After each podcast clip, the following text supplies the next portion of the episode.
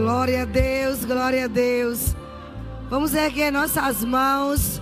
Ele é digno de todo louvor.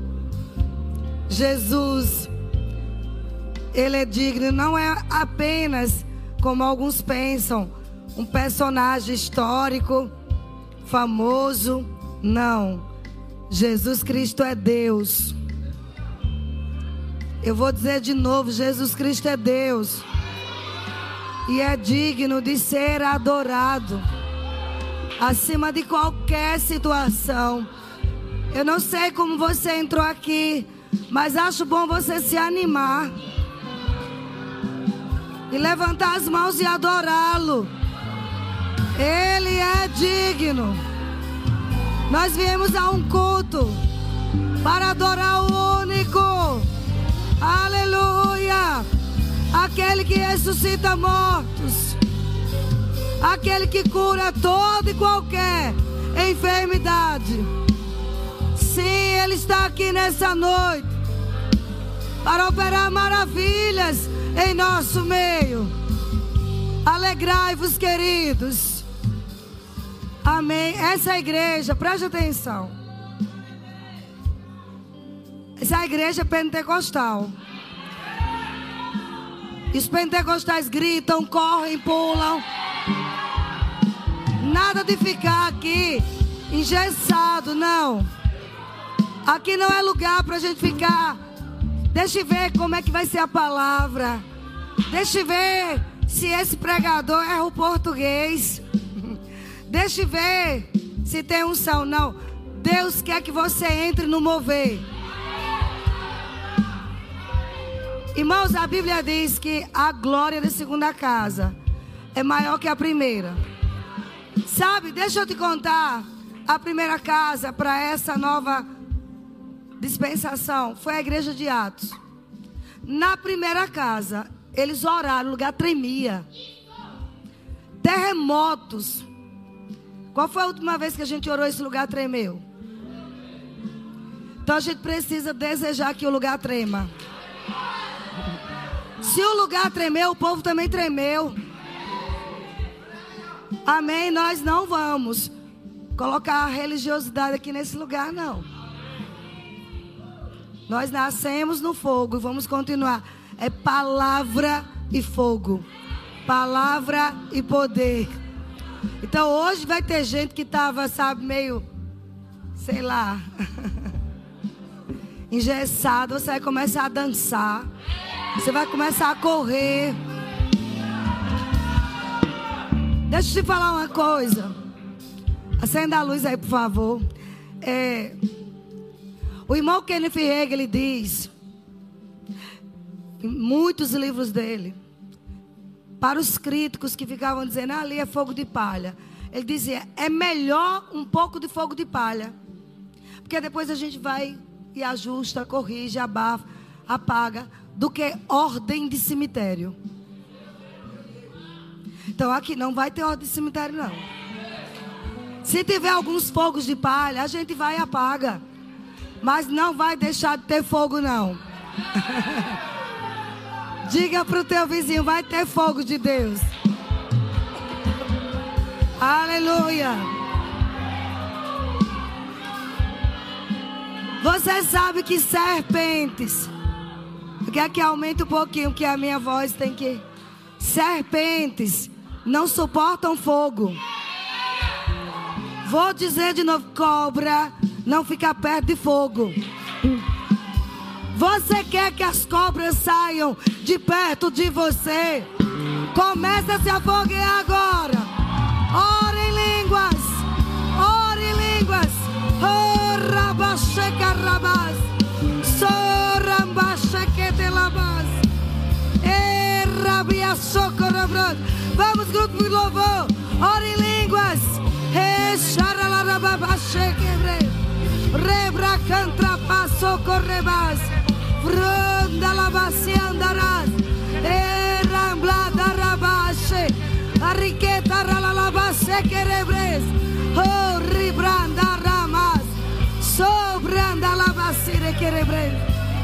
É assim, amados.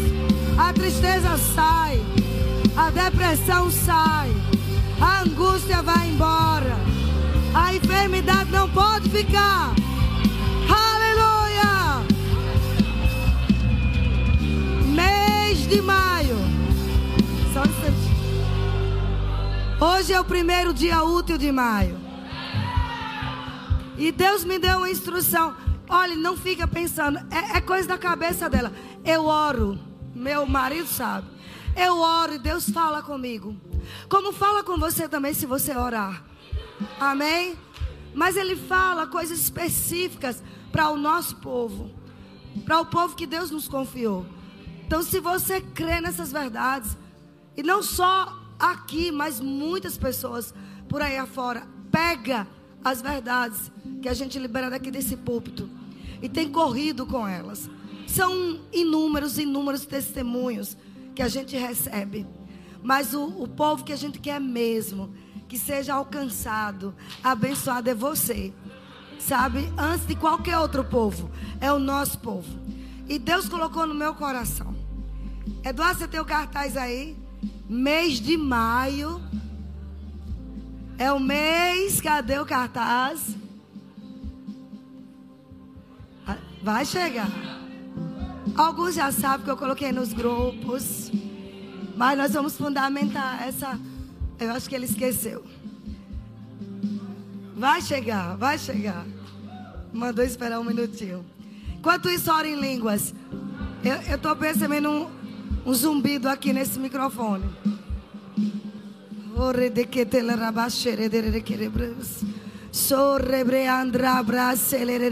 Ore mais com intensidade. Nós somos pentecostais. Nós temos liberdade.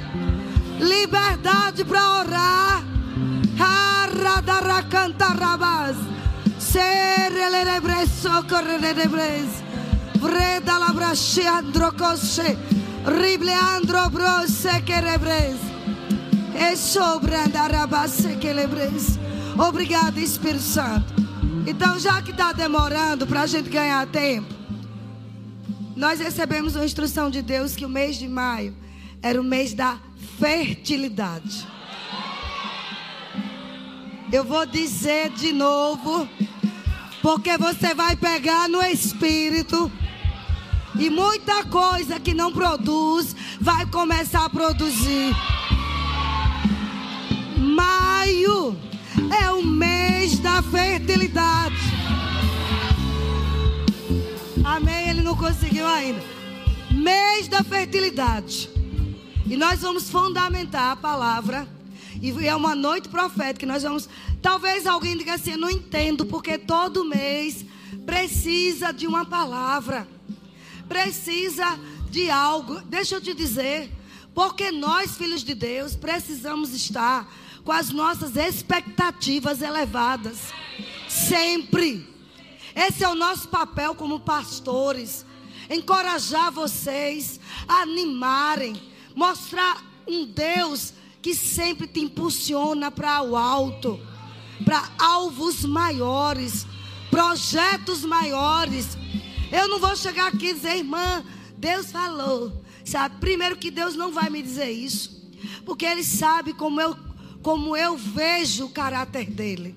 De um pai bom. Então nunca ele vai dizer: Olha, este mês é o mês do luto.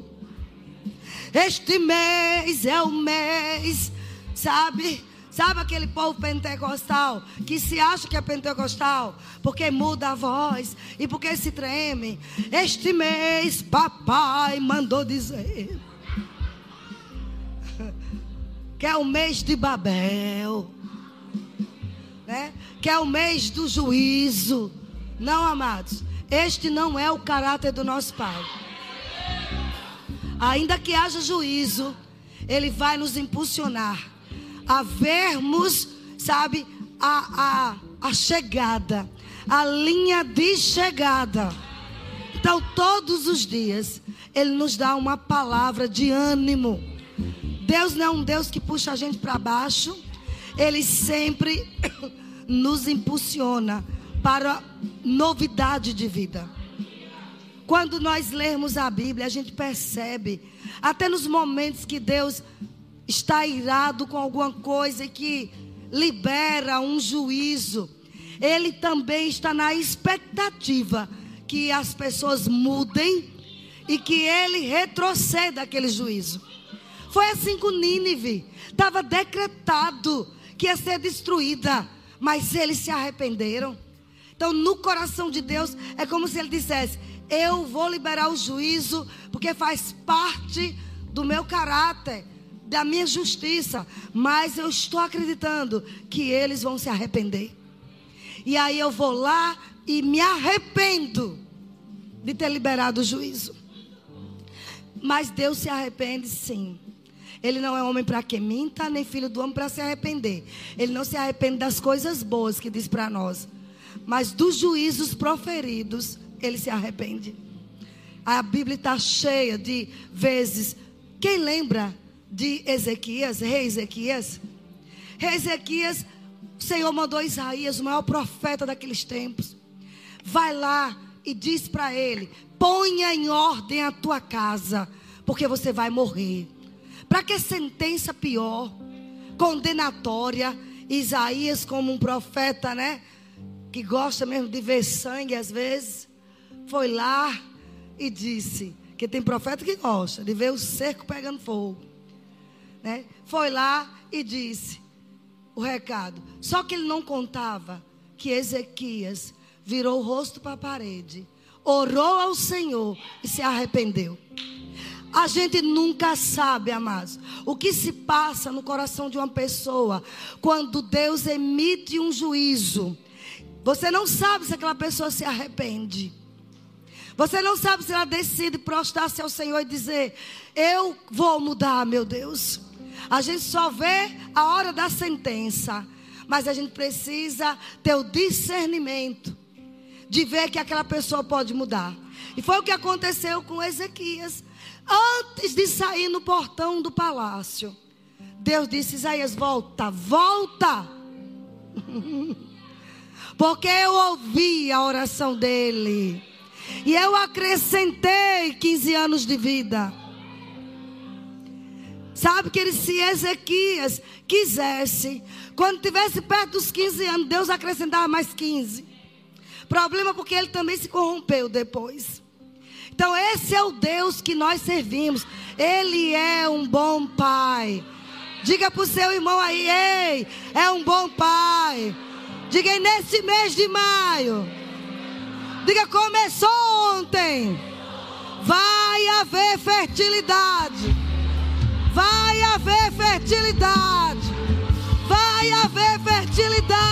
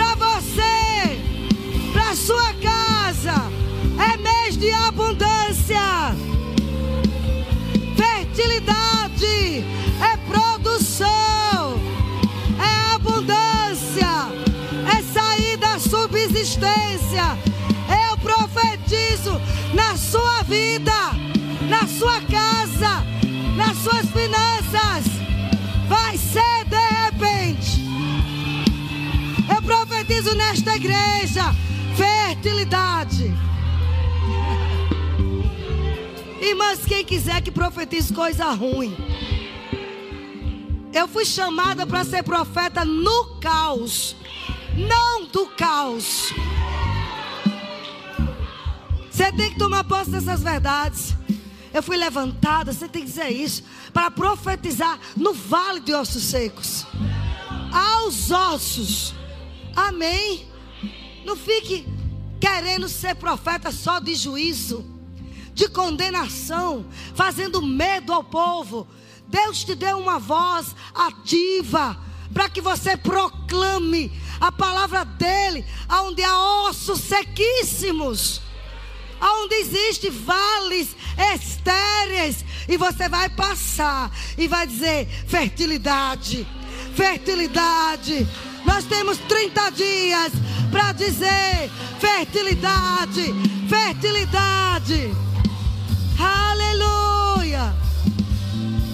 Se tem alguma coisa estéril na nossa vida, seja biológica, que você não pode gerar, seja nos, no comércio, nos negócios. Sabe, hoje à noite vai acabar a maldição. Deixa eu lhe dizer sério: a maldição de coisas morrerem no seu colo como o presente da viúva.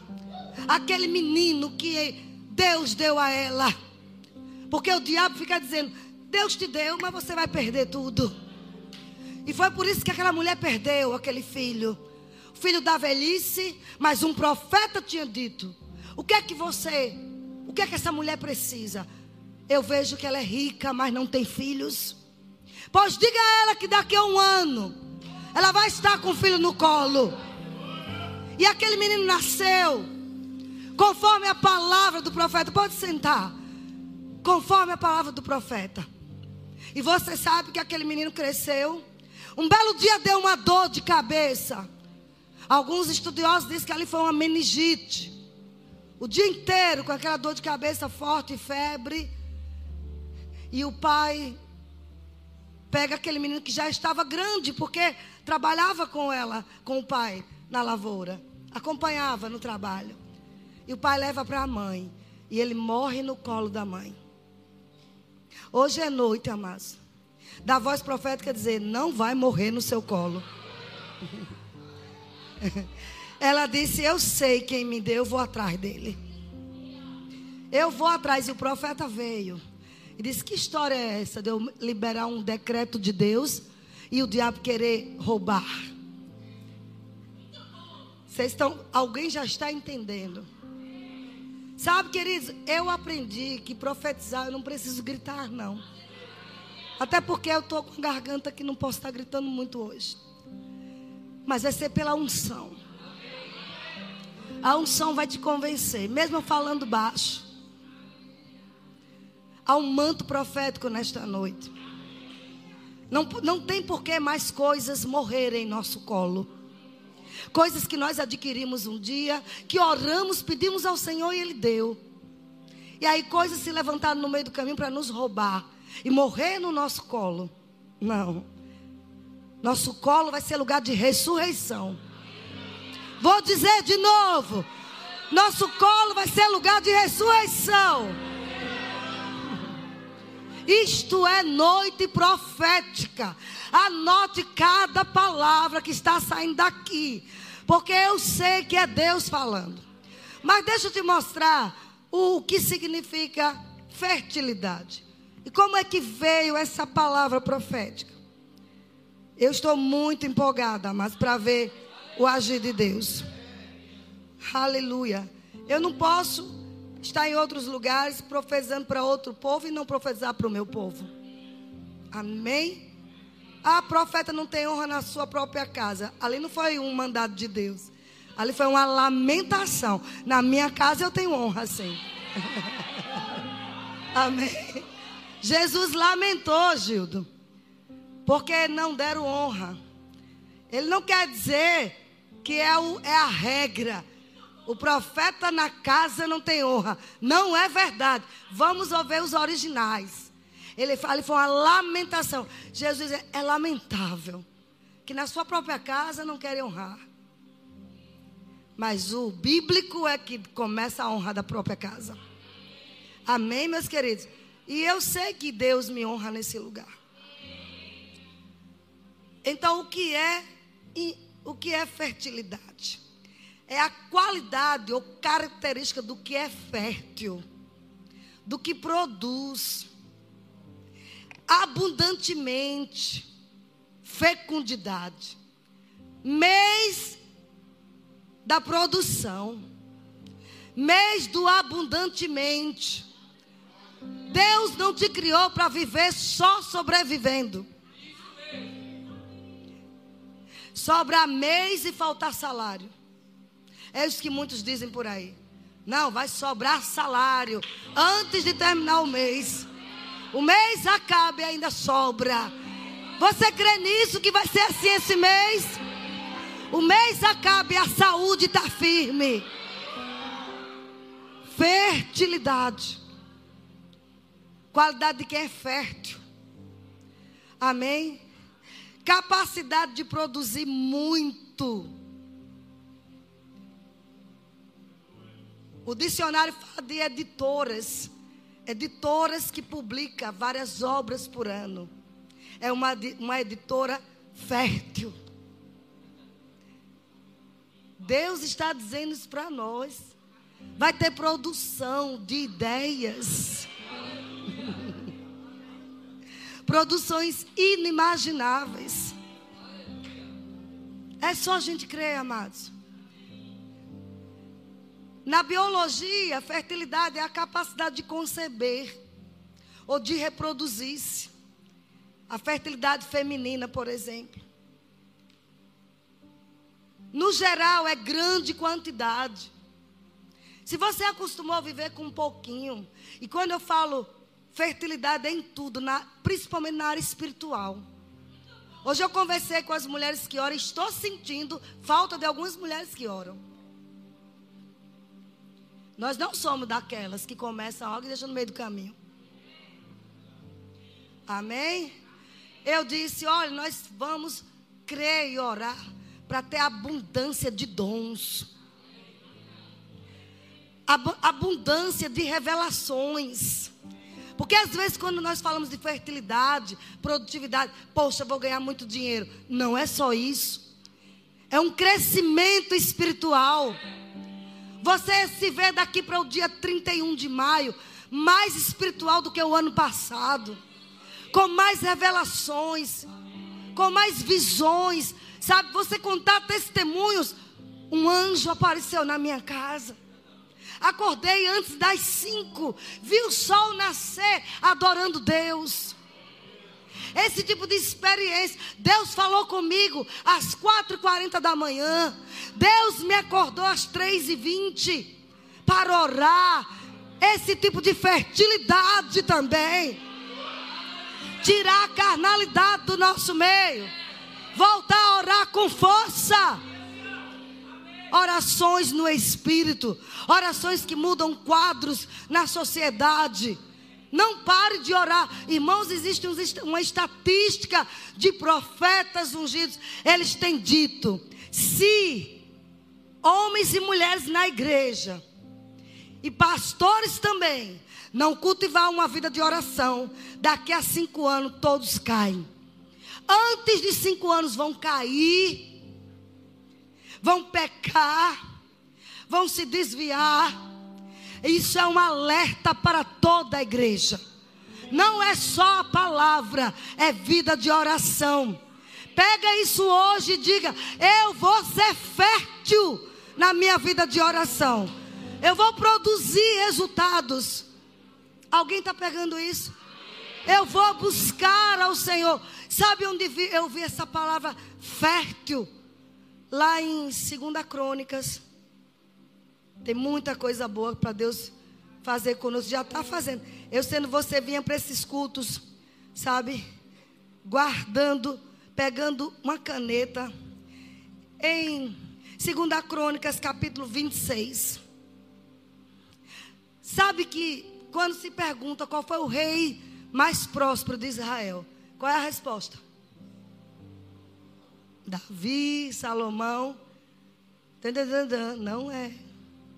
É considerado Uzias. Uzias é considerado por todos os teólogos como o rei mais próspero de invenções. Porque Davi foi próximo em dinheiro, Salomão. Ele teve invenções, como se fossem científicas, de maquinários que nunca nenhum outro fez. Mas isso é um outro assunto. A Bíblia diz que esse rapaz tinha 16 anos. Quando eu orava por essa mensagem e lia esse versículo, Deus disse: Diga aos meus adolescentes, se eu fiz naqueles dias, eu não mudei. Eu posso levantar um jovem de 16 anos cheio do poder de Deus e impactar nações. Deus não mudou. Este é o mês da fertilidade. Nossos adolescentes, eu estou profetizando. Concorde comigo. Nossos adolescentes vão ser capacitados pela unção divina para dominar, governar. 16 anos para governar uma nação. Como ele conseguia isso? Pela unção de Deus. Essa unção está dentro dos nossos adolescentes crentes. Queridos, se nesses dias, todos dizem, no Império Romano, que é o império que foi assim, o ápice de tanto desenvolvimento, dizem que uma criança de 5 anos hoje, de 5 a 8 anos, tem mais informações mais conhecimento do que um imperador romano? E, então, e Uzias? Uzias não tinha tanto conhecimento como tem nossas crianças hoje. Alguém está entendendo? Tanta habilidade. O problema é que estamos usando para o pior. Chegou a hora, mas da gente ousar crer, trazer nossas crianças para os cultos pentecostais. Trazer os adolescentes para o meio do fogo. Não ficar com palavras bonitinhas. Eles precisam aprender a honrar o Espírito Santo. Nossas crianças precisam disso. Não, hoje é um culto pentecostal, não vou levar as crianças. Você tinha que trazer. Elas têm que entrar no fogo. Porque senão a Vandinha vai, sabe? Vai ensinar como elas se vestirem. Um espírito maligno naquele, na Netflix, e os filhos, filho de crente assistindo. Sabe o que é a Vandinha? Uma mulher que se, mulher que se veste de preto, simbolizando a morte, a depressão profunda, e que é ela que impulsiona muito adolescente cortar os braços.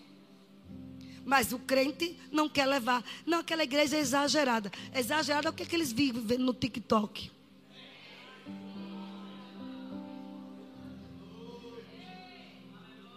Desperta é o mês da fertilidade. Alguém está entendendo? Daqui a pouco eu vou chamar o pastor Samuel para botar fogo aqui, viu? Mas vamos lá, queridos. Quando você vê 16 anos reinando, parece que é uma história de ficção, não é, queridos? Isso aqui é real. Porque sobre ele havia a unção, o poder de Deus. O poder de Deus vindo sobre uma criança, uma adolescente. E nós adultos também. Nós somos capacitados para fazer coisas imensuráveis. Coisas nunca feitas por um homem nós podemos fazer. É a inteligência espiritual que nós temos. Quando o homem ou a mulher ora, amado, foi provado pela ciência. Está provado. A própria ciência está se rendendo quando um homem ou mulher ora. A parte científica, a parte de conhecimentos ela é ativada. Quanto mais nós oramos, ainda mais em outras línguas, nós vamos ter mentes férteis. Alguém está entendendo? Você não sabe fazer uma coisa, ora em línguas, vai ser ativado a inteligência espiritual, que é considerada a maior das inteligências. E a gente, como crente, está se perdendo, está esquecendo disso. Irmãos, Ore com vontade, sem vontade. Mas neste mês, ore mais do que todos os meses do, do ano. Eu não sei se você sabe, mas primeiro de maio não é apenas o dia do trabalhador. É o dia que todos os satanistas do mundo se reúnem em um certo local secreto. Os maiores nomes do satanismo. Para projetar trabalhos contra a igreja de Cristo. Mas também é um mês que Deus trouxe essa palavra. vocês vão.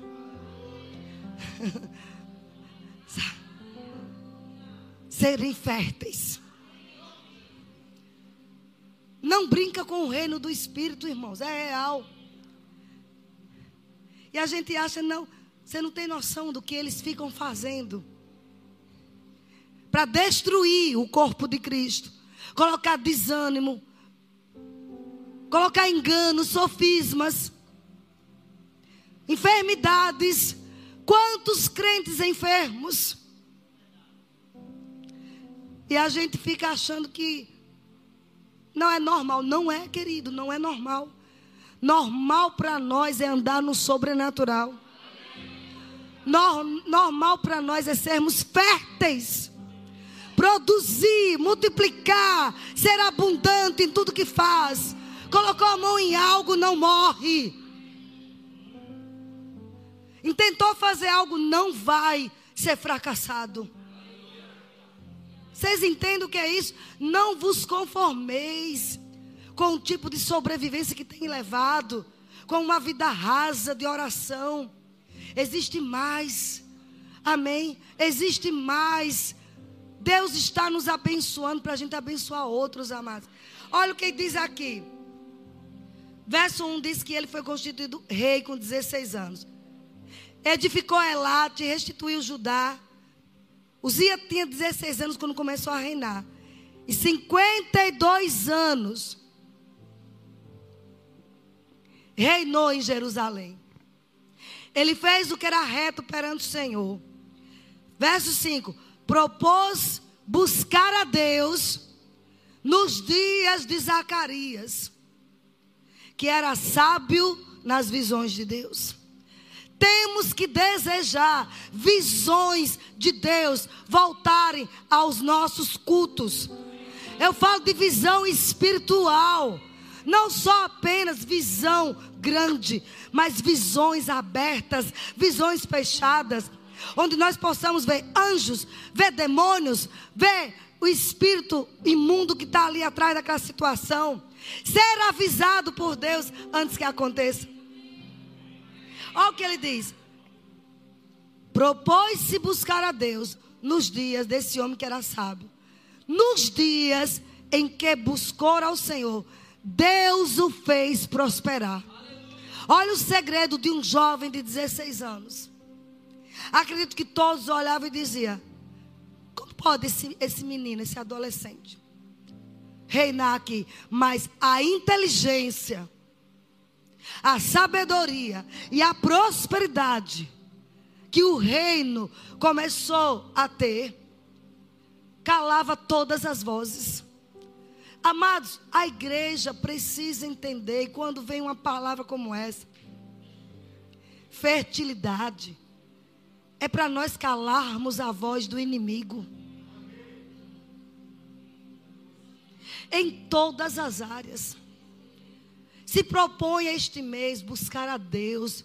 Eu não quero perguntar, não precisa você levantar a mão, mas quanto tempo você tem se dedicado a orar? Parece fanatismo quem ora muito, mas diante das demandas que todos os dias batem na nossa porta, todo dia uma pessoa precisa da nossa ajuda. Deus quer fazer você prosperar espiritualmente, principalmente para você ajudar outros. Como é que um cego vai guiar outro cego? Tem que estar tá cheio de Deus para guiar outras pessoas. Não caiu de modo orar, amados. Ele se propôs. Você viu que Deus não obrigou. Ele propôs no coração: vou buscar o Senhor. E Deus o fez prosperar. Era ato contínuo, 52 anos. Lá no final ele cometeu um deslize. Mas eu quero mostrar dos 52 anos que ele não errou. Que ele fez. Olha o que aconteceu. Saiu e guerreou contra os filisteus. Quebrou o muro de Gate. O de Jabna. O de Asdodes. Edificou cidades. No território de Asdod. Entre os filisteus. No meio dos inimigos. Edificou lugares. Você precisa crer que é no meio dos inimigos, É no meio daqueles que zombam de Deus que você vai construir coisas.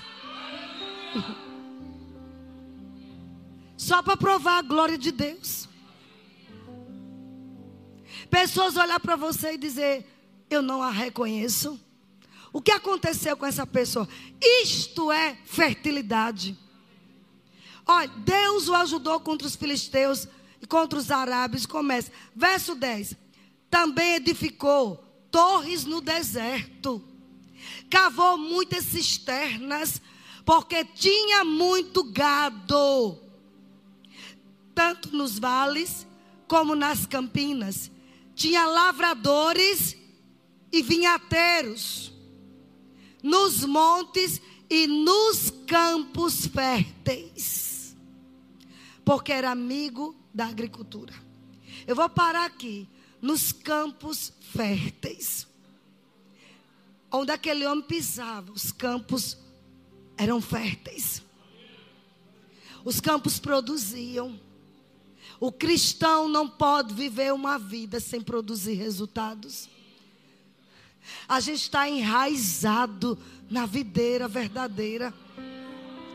E ele prometeu que quem está enraizado, o ramo que estiver nessa videira, vai dar muitos frutos. Não é verdade? Nós temos que dar muitos frutos, frutos que permanecem. Não é um fruto que se levanta hoje, sonha hoje com algo, mas não corre com esse sonho. Deixa o sonho morrer no colo. Tem muitos sonhos mortos no colo que hoje à noite vai ressuscitar. É tempo de você ter projetos, amados. Eu sempre bato nessa tecla aqui. Projete coisas para o seu futuro. E Deus pega junto. Ore, Deus vai te dar um norte uma ideia, um plano, um propósito. Sabe, ser fértil. E aí eu me reporto a história de um homem que Deus tinha um plano com ele. Sabe? Como tem comigo e com você, e Ele quer que a gente alavanque nossos projetos e sonhos. Eu estou olhando para muitas pessoas aqui que até começou a sonhar em 1 de janeiro. Até fez uma, uma listinha de coisas que ia fazer em 2023. Já se passaram cinco meses. Entramos no quinto mês. E onde estão esses sonhos? Porque no meio do caminho algo aconteceu e você desanimou. Hoje é noite de alavancar esses projetos. Hoje é noite, sabe, de haver fertilidade. Fertilidade é o contrário de escassez, de esterilidade. Não aceite ser estéril, no sentido de não produzir coisas, não ter resultados na vida. Está muito quieto nessa noite. Mas eu sei que Deus está falando.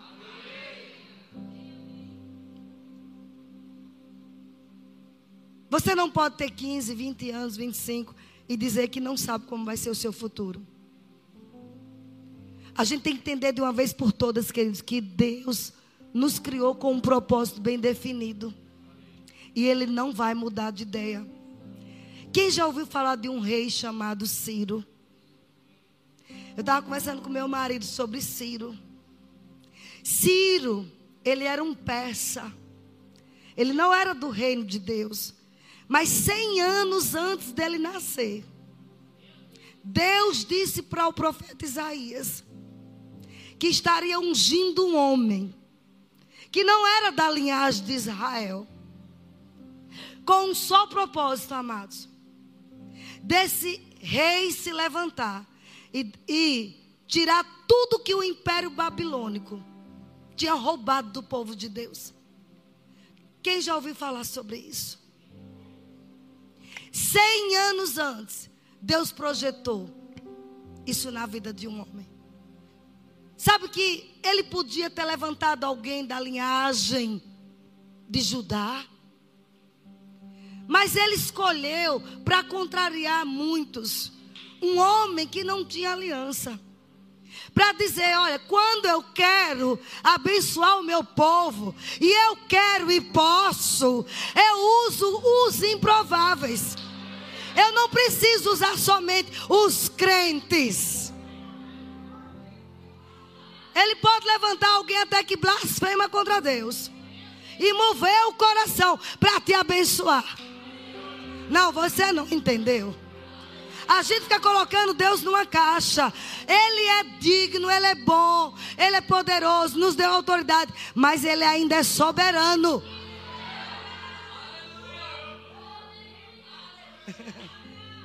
Cem anos antes. E naquele período você vê o povo de Deus sendo levado cativo para a Babilônia. 70 anos de cativeiro. Quando, de repente, Belsazar morre e começa a se cumprir a profecia. Ciro é levantado como rei da Pérsia. Mas sobre Ciro havia algo que não havia entre os outros: a unção. Porque Deus tinha dito a Isaías: Eu ungi Ciro o meu ungido. O povo de Deus era protegido. E Ciro era ungido. E ungido ia libertar o protegido. Irmãos, deixa eu te dizer, quebra muitos biscoitos religiosos. Deus pode ungir pessoas, entenda, com habilidades capacidade sobrenatural, ainda que ele não seja crente. Capacidade por cima. Ou você acha que não tem grandes homens aí que faz invenções, que não tem nada com Deus? Você acha que veio de onde aquela habilidade? O diabo não tem poder para fazer isso. Não tem poder criador. Deus ungiu alguém que a gente nunca pensou, mas tinha um propósito. Como agora mesmo Deus pode ter ungido alguém, capacitado alguém, só para te alcançar. Não, você não entendeu.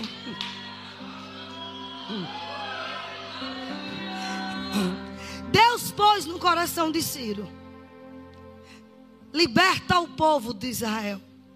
Irmãos, para um governante, um dominante, era loucura, porque quanto mais escravos ele tivesse, mais o império dele crescia. Só que o Senhor tinha liberado uma palavra que levantaria um improvável e ungiria e colocaria no coração dele amor pelo povo de Deus para libertá-los do cativeiro. Foi Ciro que assinou o decreto. Deixa eu te dizer. Todos, olhe bem que revelação. O que é que Deus vai fazer com a gente hoje? Quando eu estava estudando isso, borbulhava em mim. Todos os governantes da Babilônia, da Pérsia, eles juntavam muitos tesouros. A, Babilônia tinha vencido o Egito, tinha conquistado a grande potência mundial do Egito da época. E várias outras nações, inclusive Israel. Foi a Babilônia que destruiu o templo de Salomão. Foi a Babilônia que trouxe os cativos, crianças, homens e mulheres. Teve idosos que morreram lá no exílio, no cativeiro babilônico povo de Deus. Porque eles venciam todos os povos. Cada vez que vencia, eles levavam tesouros. Pega essa, essa, pega essa revelação. Os despojos eram as riquezas das nações vencidas. Ele trazia, os babilônios traziam. E havia lugares secretos, escondidos, que só o rei sabia. Para ter acesso a esses tesouros, preste atenção, tinha que passar no mínimo por 100 portas portas de bronze, com ferrolhos de ferro. Alguém está pegando? E para chegar no palácio, era mais outra dificuldade, porque havia lugares no palácio secreto, aonde estavam os tesouros. Vocês estão entendendo? Ou seja, só quem sabia era o rei. Quando o rei morria, o filho sabia, mas ninguém. Cem portas para atravessar até chegar. Fora os territórios que os reis cavavam lugares colocavam um marco, enterravam. A gente estava começando já tarde sobre isso. Enterravam as preciosidades das nações. Deixa eu te dizer. Enquanto isso, a, as riquezas do povo de Deus estavam trancafiadas. Mas um profeta chamado Isaías, ele disse, em Isaías 45, ele profetizou 100 anos antes. Vocês querem ler? Não, vocês não estão entendendo. Nós estamos no mês da produtividade, da fertilidade. Você vai descobrir que tem coisas que foram guardadas, não escondidas, para que você não veja, mas escondida para você. Não.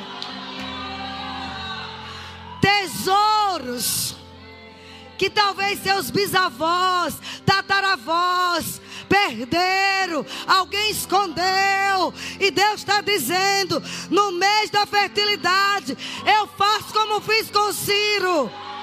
Eu levanto alguém que vai abrir as portas de ferro, que vai dar acessos a informações que você nunca tinha tido antes. Aleluia! acessos a informações, a territórios, a lugares que estavam com portas de bronze. Não é para limitar o salário, não, é para entrar pela fé.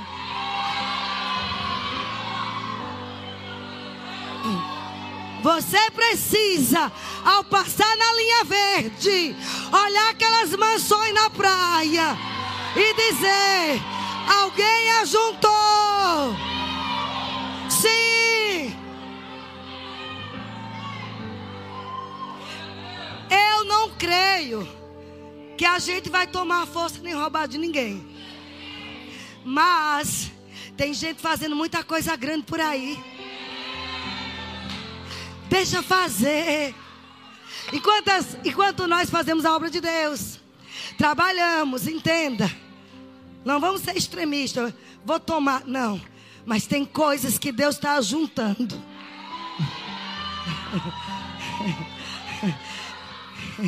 E o diabo está pensando que está enriquecendo eles. E papai no seu plano soberano dizendo: eles nem têm noção para quem é. Não, não, você não entendeu.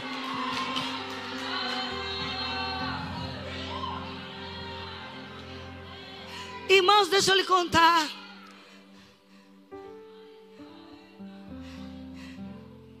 Em 2007, nós morávamos num apartamento de três quartos com uma suíte e um banheiro social, onde era para as meninas e para todos os visitantes que vinham, os pastores.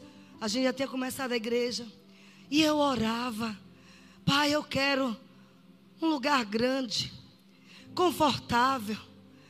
Todo mundo com a sua suíte, as minhas filhas com o seu, seu banheiro. Eu orava, eu não cobiçava nada de ninguém.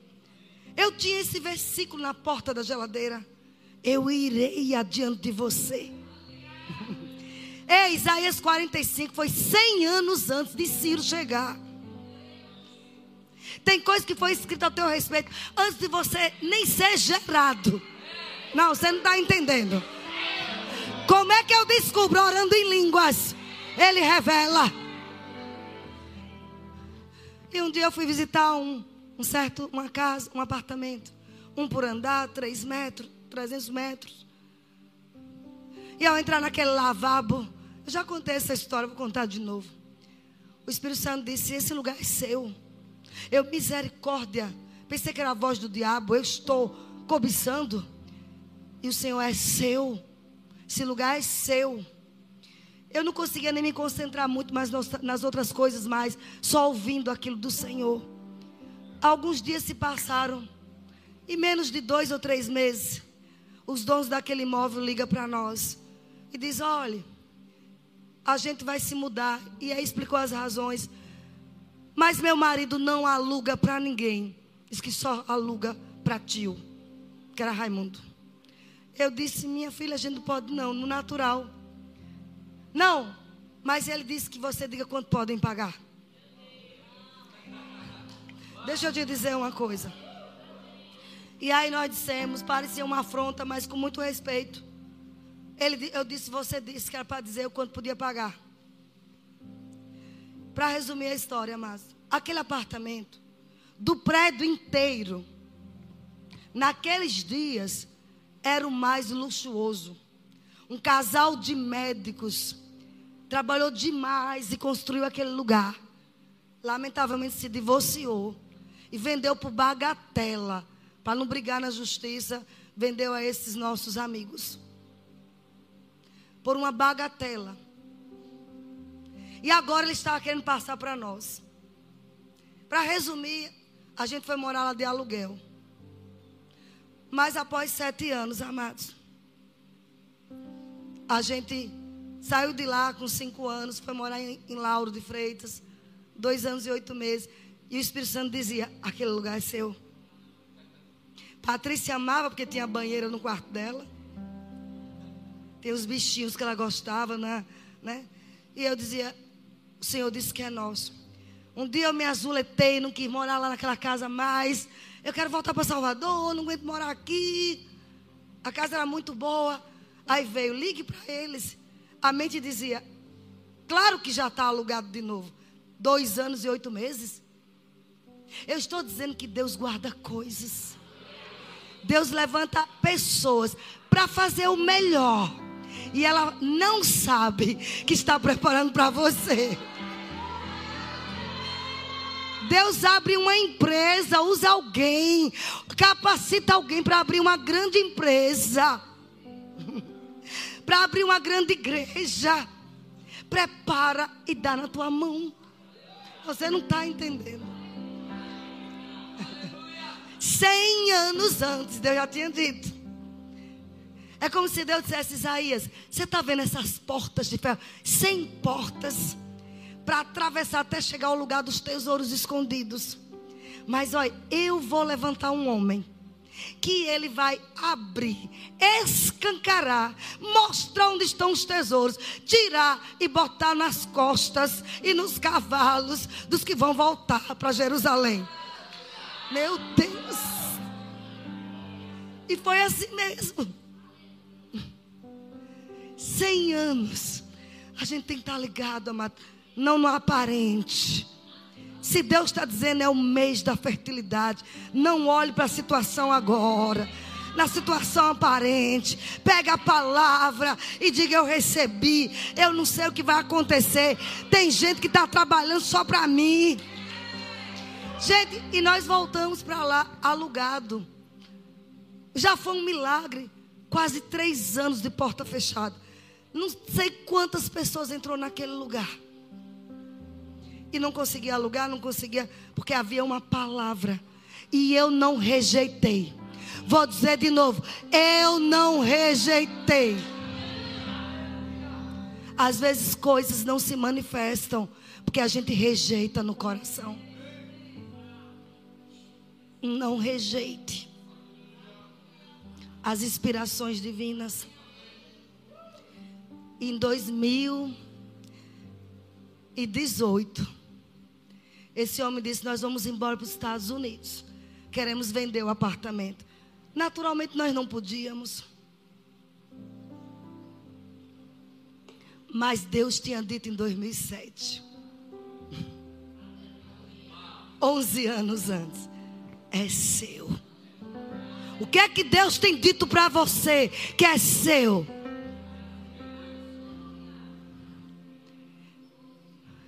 Você precisa tirar o, o, óculos da incredulidade e colocar o óculos da fé. Ver com as lentes de Deus. Esta é a vida do crente, justificado por fé. Não queira ser lógico, porque não vai funcionar. Tudo na minha vida sai da lógica. Tudo. E queridos, ele disse: lance a proposta. E nós lançamos. E nós compramos aquele apartamento.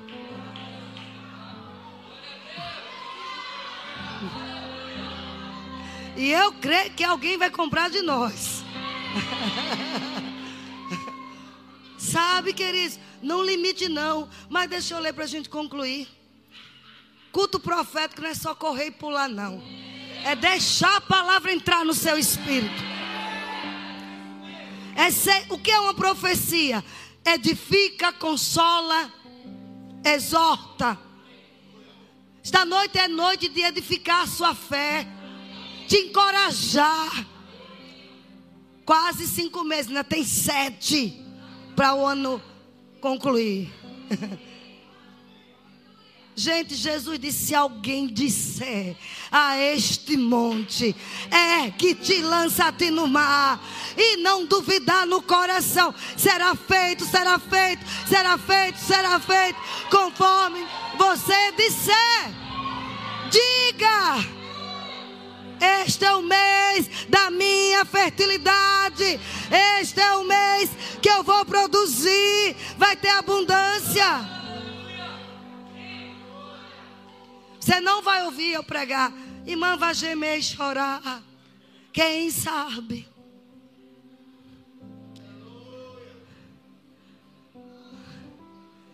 Sabe, querida, as coisas estão invertidas aí fora. No reino de Deus, se você teme a Deus, medita na palavra, cumpre os princípios, não tem como você não crescer. Vai ser bem mais rápido.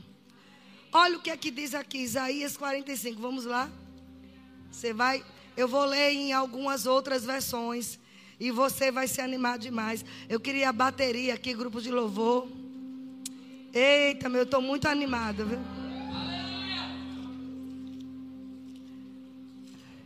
Estou um pouco sem voz, mas é momentâneo. Vai melhorar. Glória a Deus. Quero dizer, amados, o treinamento profético em Vitória da Conquista foi assim um marco. Sabe, o profeta ele vê o futuro e decreta para o futuro. Quando vem uma palavra como essa hoje, é Deus mostrando teu futuro. Você não precisa fazer caixinhas de promessa. Mas você precisa fazer lembretes de profecias. É, lembretes de profecias. Para quando o diabo vier dizendo, olha aí, não tem jeito. Foi mais uma outra palavra. Você combateu o bom combate, firmado nas profecias, como Timóteo fez. Faça o seu caderno. Joyce Maia diz que tem um caderno de oração com mais de 50 anos que ela anota ali vários cadernos. E em todos ela sai ticando assim: aconteceu, aconteceu, aconteceu. Isaías 45. Olhe que é Isaías falando sobre um rei que ainda ia nascer 100 anos lá na frente. Assim diz o Senhor ao seu ungido, a Ciro. Ele viu Deus falando com Ciro. Olha o que ele disse.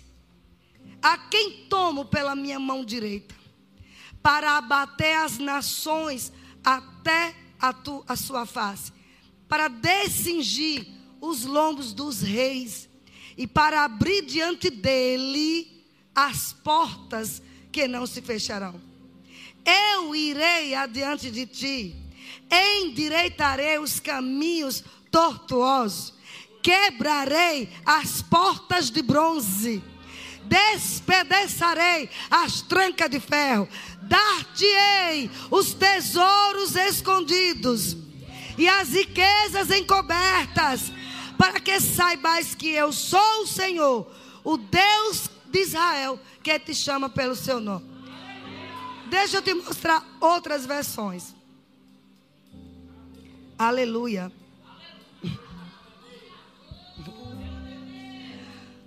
Deus vai usar pessoas, amados, abençoando você para liberar portas para você.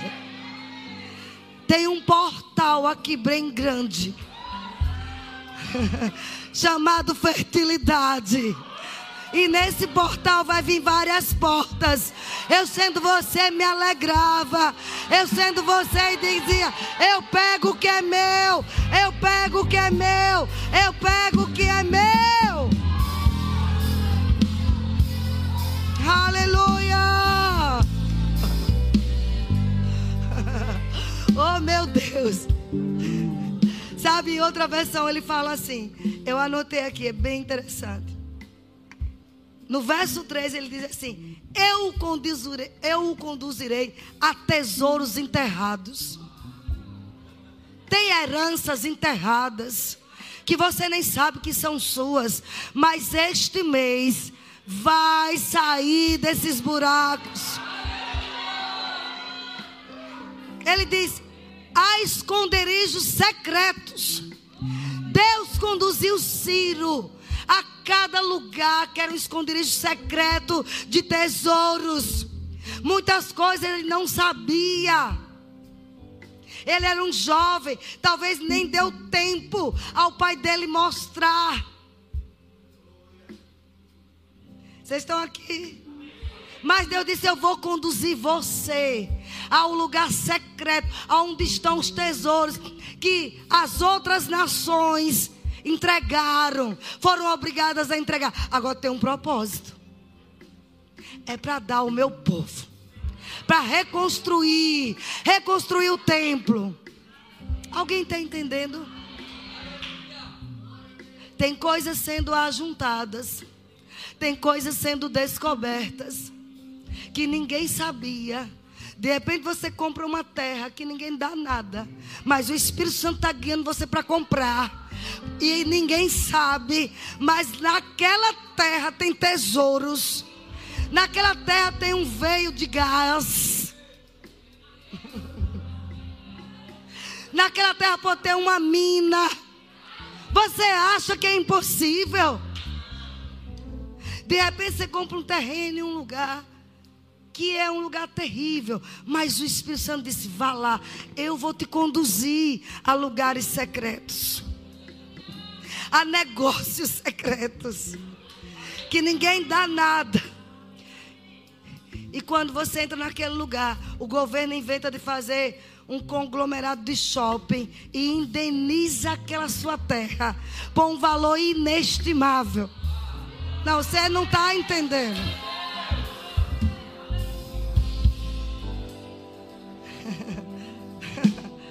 Alguém está pegando essas revelações? Olha o que ele diz mais. Há esconderijos secretos de valores, confirmando que eu de fato sou o eterno. O Deus de Israel que te chama pelo nome. Te dou em sua mão direita contra seus inimigos. As fortalezas que estão te impedindo de acessar realidades novas e tesouros e riquezas ainda escondidas e encobertas estão sendo destruídas. Ele está dizendo que fortalezas que fazia com que impedisse você de acessar novas realidades, tesouros e riquezas, Você sabe que tem pessoas ainda nesta igreja que tem bloqueio com riquezas? É uma fortaleza. Que não se vê nunca morando em lugar bom. Que nunca se vê com um grande cargo. A vida inteira vai querer se ver como empregado. Ainda que a Bíblia diz que depois como cabeça e não cauda, mas existe uma fortaleza de mediocridade. Ele está dizendo neste mês, eu vou implantar a minha fertilidade em você. Você vai romper com essas crenças limitantes. Você vai romper com essas mentiras do diabo. Como eu queria que alguém pregasse isso para mim há 20 anos atrás. Estaria multimilionária. Mas eu estou recuperando o tempo ensinando para vocês. Aleluia. Ele diz aqui: Deus desarmará e enfraquecerá os teus inimigos. As armas usadas contra você serão destruídas antes tudo esse versículo em outra versão. As trancas de ferro eu vou partir em dois. Vou quebrar pelo meio. Vou abrir a porta e vou destruir a fechadura. Não vão conseguir fechar mais nunca essa porta. A resistência dela está destruída.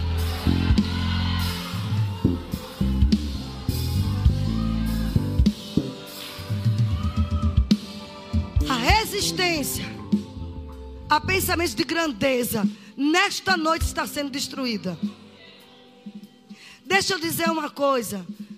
Você pode se achar próximo, mas se você é avarento, você é o pior dos miseráveis. Se você fica fazendo continha, você é um miserável. Essa fortaleza tem que sair hoje da sua vida. Um homem ou uma mulher próspera, sabe? prefere comprar um pão, mas o melhor. Prefere comprar um copo, mas o melhor. Não fica comprando bagulho. Não fica usando bolsas copiada, réplica de chinês. Crê que um dia vai chegar a original. Vocês estão entendendo? Mas isso é para nós. Quando você vê uma pessoa dizer, para que isso? Para que uma bolsa boa dessa? Para quê? São os tesouros escondidos. São as riquezas encobertas.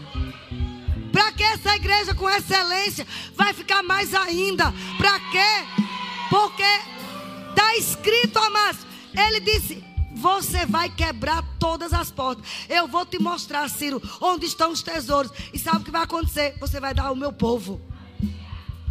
Você vê lá no livro de Esdras e em já na época do rei Dario, os samaritanos se levantam para dizer: olhe, não dê nada a eles, porque se der, eles vão se levantar. O povo de Israel vai se levantar, vai fortificar e vai destruir vocês.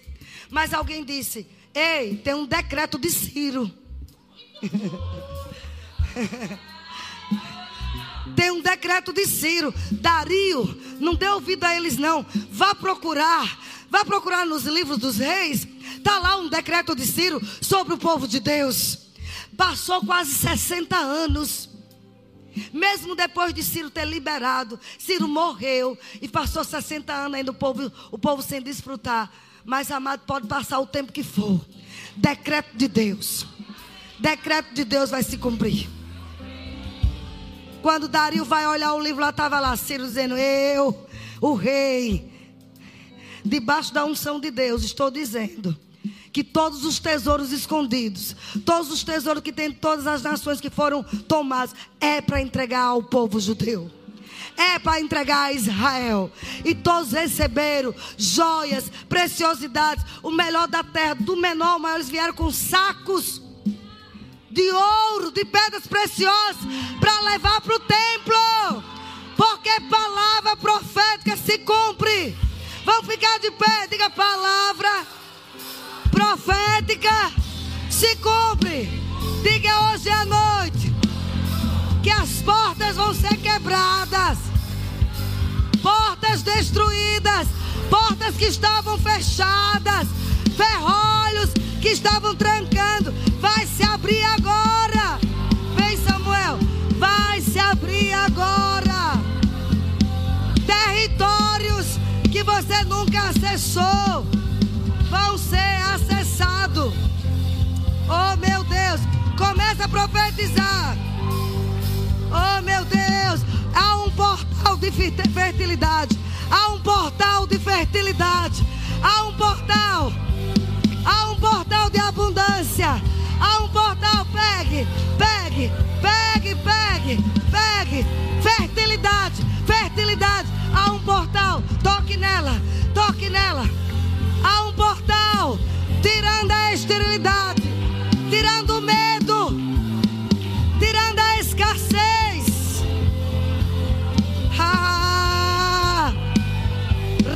canta rabababash. Isso, isso. Pode correr, pode pular.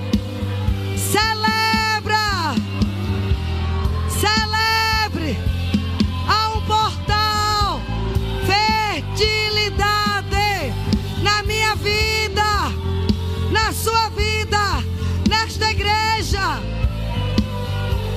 Hey. Deus. O diabo é muito idiota, besta. Ele não sabe a força, o poder que uma igreja que ora tem. Sabe, amados? Você aprendeu que foi juntado tudo em um só lugar. Todos os tesouros ficaram ali tudo junto. E agora o rei disse: está tudo aberto. É deles. Deixou registrado já está registrado pelo grande rei. Que o sucesso é para você. Não importa a idade que você tenha. Não queira viver na sobrevivência. Isso não é o padrão de Deus. Ei, pessoas de mais o irmão Reiga, ele pregava com sapato furado. Foi? Pregou no começo. Mas ele disse nos livros dele: olha, o que eu passei, vocês não precisam passar. Deus levantou ele para nos ensinar que a gente não precisava passar. A gente não precisava passar 30, 40 anos para receber a revelação. Ele começou com o sapato furado, mas ele partiu para Deus em saúde perfeita, aos 86 anos, e deixou aviões, deixou o império. Sabe como ele ganhava dinheiro? Assim. É.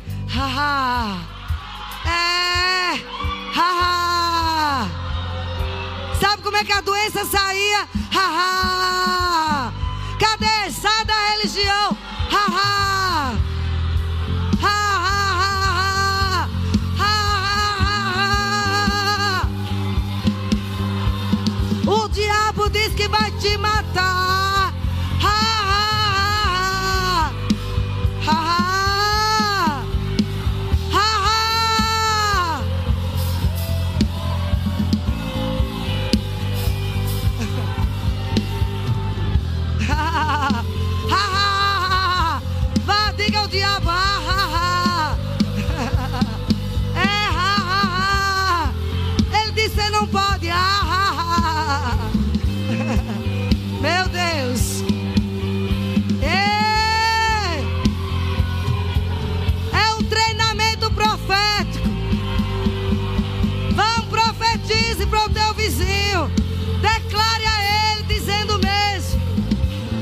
Haha. Haha. escondidos, tem territórios escondidos, secretos, mas não para nós, não mais para nós, não mais para nós, não mais para nós. Quem fez uma vez, faz de novo.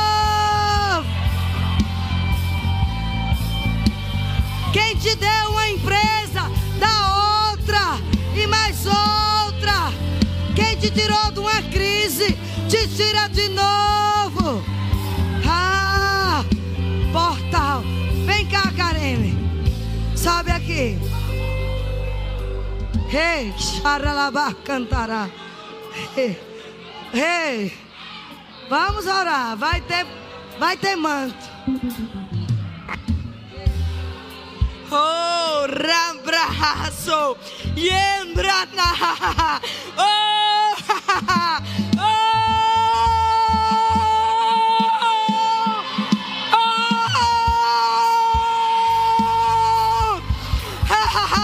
muralhas, muralhas, muralhas sendo despedaçadas, despedaçadas, despedaçadas, despedaçadas pelo poder do sangue de Jesus. Muralhas, um rompimento, um rompimento, um rompimento no espírito.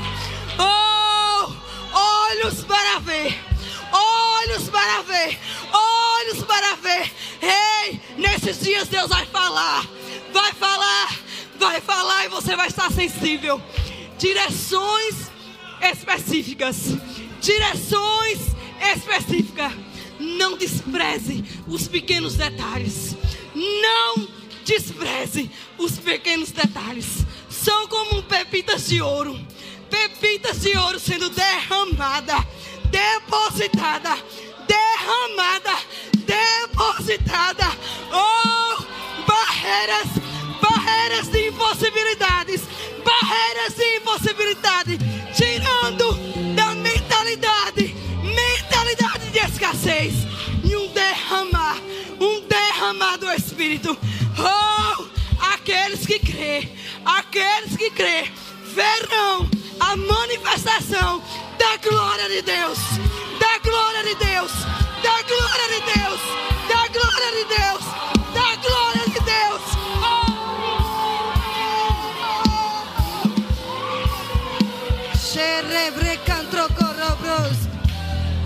Você que chegou aqui cansado, meio triste e abatido, comece a pular no seu lugar mesmo, vá.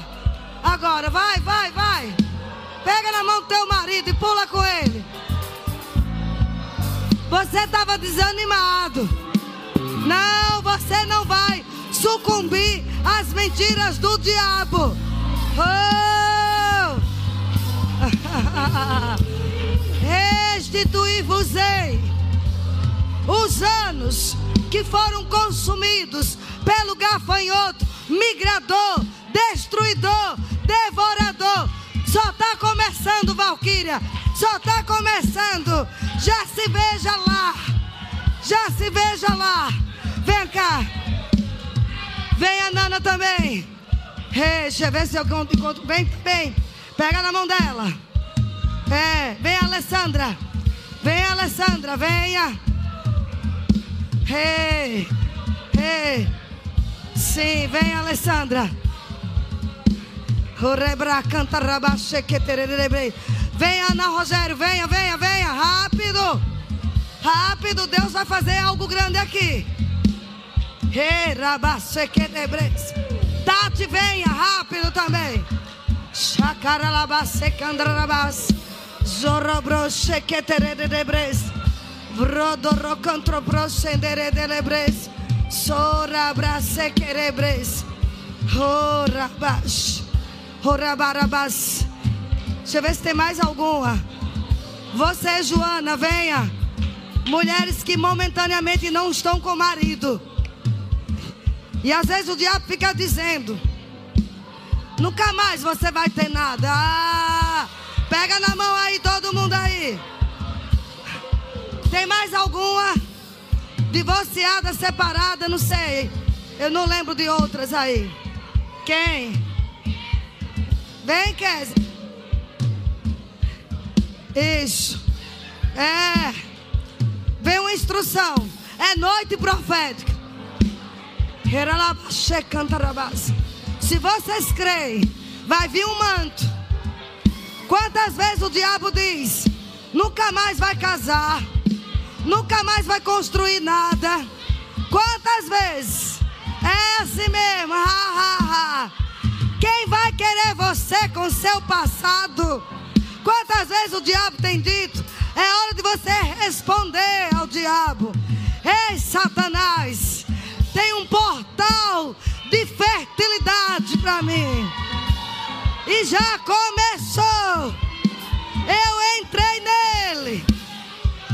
Tem coisas que foram guardadas, foram escondidas, não de mim, mas para mim. Diga, não foram escondidas de mim, foi escondida para mim. Isso, recebam, recebam, tá aí. É, comece a rir, Késia. Ria do futuro. Ria, Nana. Ria. Ah, Ria do seu futuro. Mulher virtuosa. Ela ri do seu futuro. Mary, ria, ria, ria. É. Deixa o inferno ver. Receba aí por tabela. Ha, ha, ha. Ha, ha. Olhe pro seu vizinho e faça assim. Ha, ha, ha.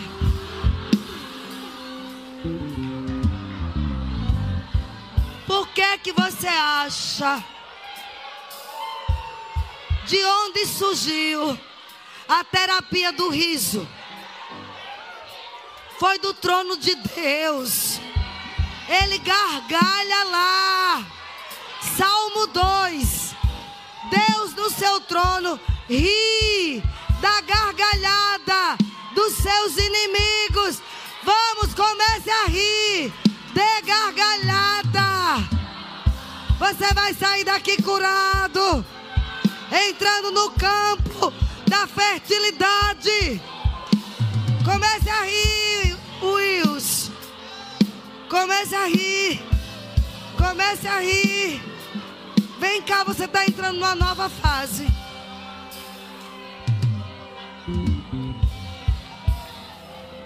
Muitos te conhecem como o rapaz, o rapaz que serve à mesa, que serve na cantina.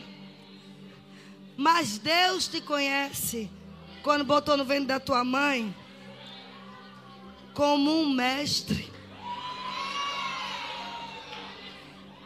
Eu nunca peço ao meu marido, cadê ele? Onde ele anda? Saiu? Foi ver John. Mas você vai entrar na escala para ministrar. O Senhor me mostrou isso. Cadê o pastor Samuel? Tá onde? Vai lá e ore por ele. Sabe?